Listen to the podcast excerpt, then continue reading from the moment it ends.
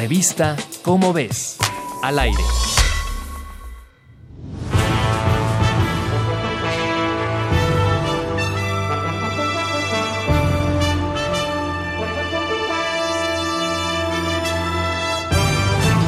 Tras el atentado del maratón de Boston en abril de 2013, la red social Twitter se convirtió en la principal fuente de información de los internautas.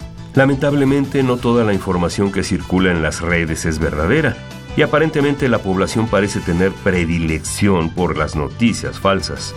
De acuerdo con resultados obtenidos por investigadores del Instituto Tecnológico de Massachusetts, las noticias falsas tienen 70% más posibilidades de propagarse que las noticias reales.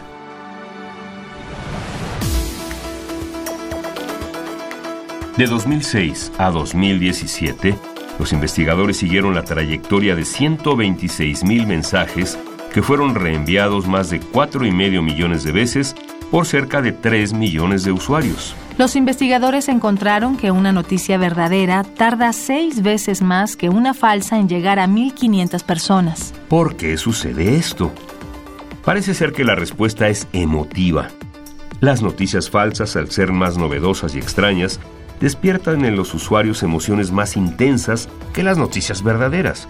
Esto, sumado a la necesidad de los usuarios de tener una primicia frente a sus contactos, parece crear el ambiente ideal para la fácil proliferación de noticias falsas.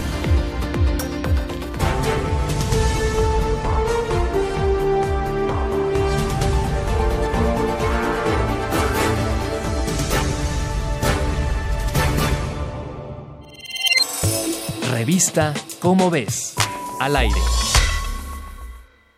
Si quieres saber más sobre este u otros temas de la ciencia, busca la revista Cómo ves, que se publica mensualmente.